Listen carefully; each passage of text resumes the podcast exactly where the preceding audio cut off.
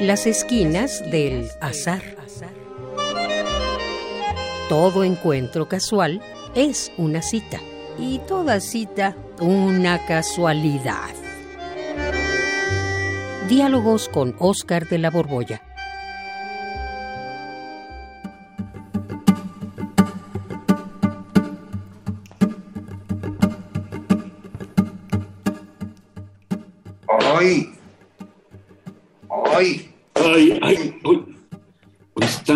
Bonitos estos tenis amarillos, pero me nadan, me nadan en el.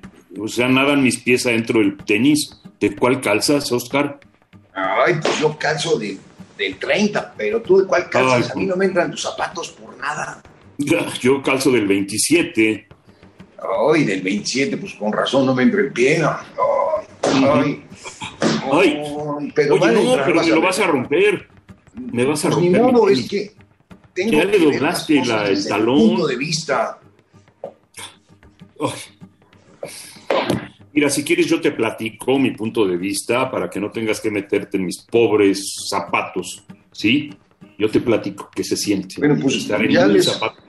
Ya les aplasté el talón, eh. Perdóname. Sí, ya. No, Bueno. no.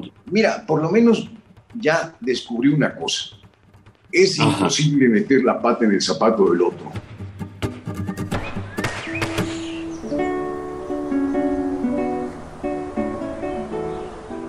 Y menos Estar en el los mío. zapatos del otro. y fíjate que, pues esto tiene que ver con una frase de Nietzsche que, que publicó en los fragmentos póstumos. Ajá. que no existen hechos sino interpretaciones. Ajá. Entonces, pues yo quería ver cuál es mi interpretación, tu versión de las cosas.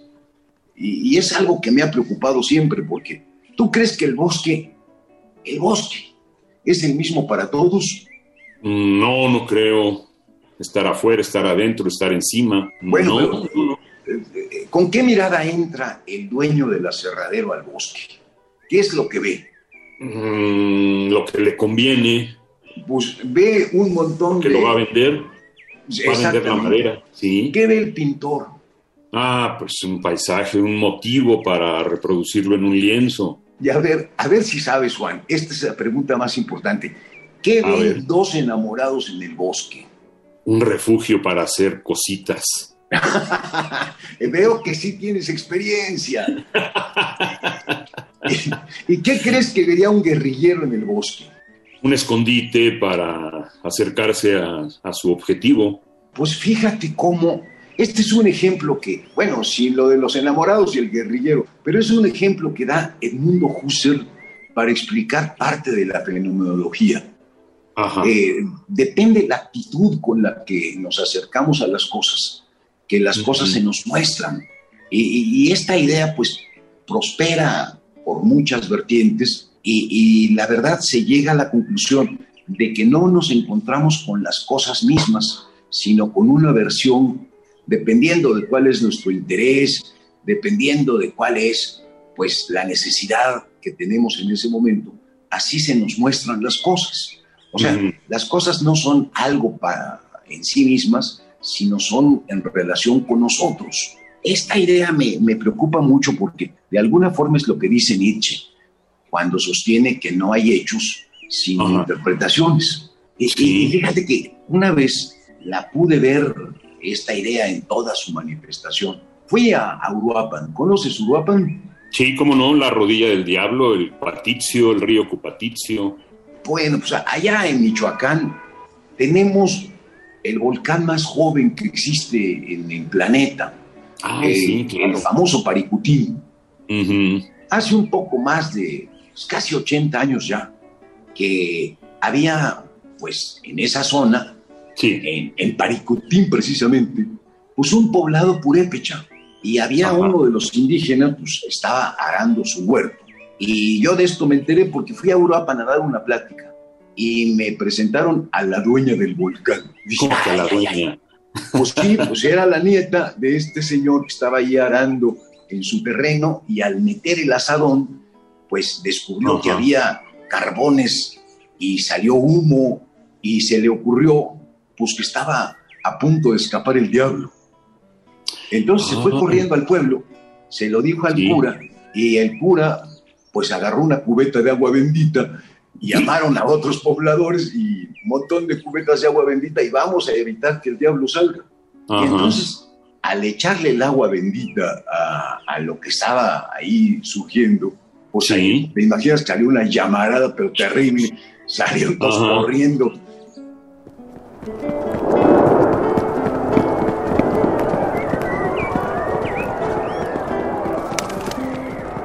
En ese entonces, ya Lázaro Cárdenas había dejado de ser presidente de México, pero todavía estaba muy atento. Andaba, creo que en la UNESCO como embajador, algo, algo por el estilo. Se enteró que allá en su tierra estaban haciendo un volcán e hizo todos los trámites para que pues fuera el ejército a desalojar a los, a los habitantes que no se querían ir, por supuesto, porque ahí estaba su tierra, sus ancestros, sus raíces. Hecho, el pueblo, llegaron, ah, el pueblo se llama San Juan Parangaricutiro. eso es, San ese es el de al lado, ¿eh? Pero Y, a- y después se hizo el nuevo, Ese es, nuevo San Juan Parangaricutiro. ese es el que quedó. Bueno, Sí. pues llegaron unos autobuses para subir a la gente y desplazarla a otro lugar. Y cuando vieron los autobuses, que era la primera vez que se asomaban, pensaron que ya se había salido el diablo. Y, y- y que además los soldados, pues eran cómplices del diablo. Entonces, pues no se dejaban capturar fácilmente, los pescaban y los subían por la puerta. Y todos gritaban como si estuvieran siendo tragados por el diablo. Y por las ventanillas del autobús se asomaban gritando como si estuvieran siendo deglutidos por, por el diablo, porque eso es lo que ellos veían. Bueno, eh, esta Anécdota. señora me contó que uno de los, de los nativos, de los purépechas estos, se murió de un infarto por el susto. Y, y yo siempre me quedé con una pregunta, es, ¿en qué lugar murió este señor? ¿Murió porque se lo estaba comiendo el diablo? ¿O murió porque no había leído bien la situación, no conocía los camiones, eh, tenía la creencia de que el diablo se estaba saliendo del fondo de la tierra? ¿En qué realidad murió? Y es, una, es una pregunta que tiene que ver con esto que te contaba de Nietzsche. No hay hechos sino interpretaciones. Para nosotros es muy obvio, para todos, que pues se murió del susto por tener una mala idea de las cosas. Pero para él, pues era tan real como para nosotros es real que se estaban realmente subiendo a un camión con la intención de ser movidos a un lugar seguro. Sí, lo creía. Nosotros tenemos un punto de vista y ese es del que estamos convencidos. Pero a lo mejor, fíjate que podemos estar tan equivocados como este purépecha. Eh, eh, tal vez dentro de no sé cuántos años, siglos tal vez, nuestra visión de las cosas se mostrará igual de absurda, igual de equivocada, igual de errónea, porque los puntos de vista van cambiando con la historia. Claro. No, no todas las cosas significan lo mismo para todos. Y, y no solamente esto, sino que dependiendo a veces de la clase social, de la edad, del género, pues se ven las cosas desde distinto ángulo.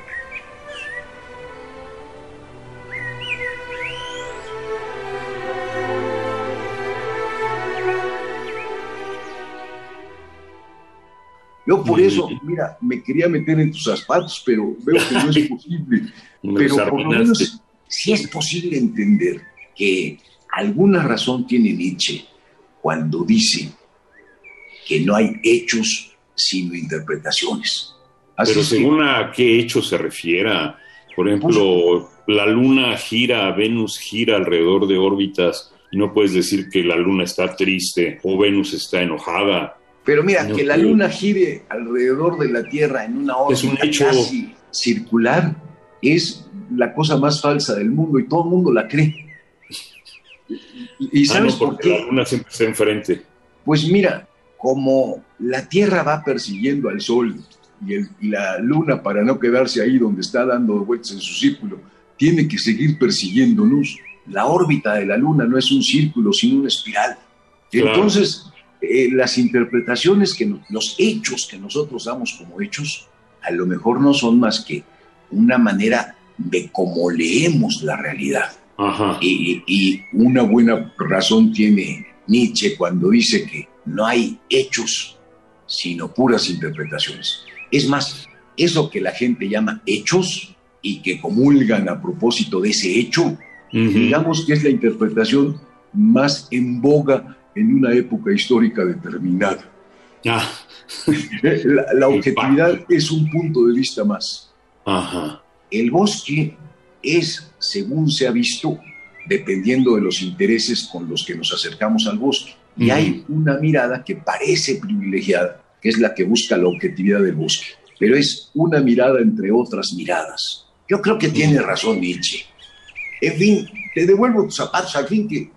Ya, ya todos amolados. No ver nada, Arruinaste el talón. Pues ni modo, perdóname, luego te... Un día que sea tu cumpleaños te regalo unos, unos más bonitos. unos tenis amarillos. Ah, no te gustan. No, hombre, qué bajada. Mendigas alpargatas, no sé dónde te las conseguiste. bueno, acepto. Nos vemos entonces en mi cumpleaños. Pues tengo una deuda contigo, conste. Bueno.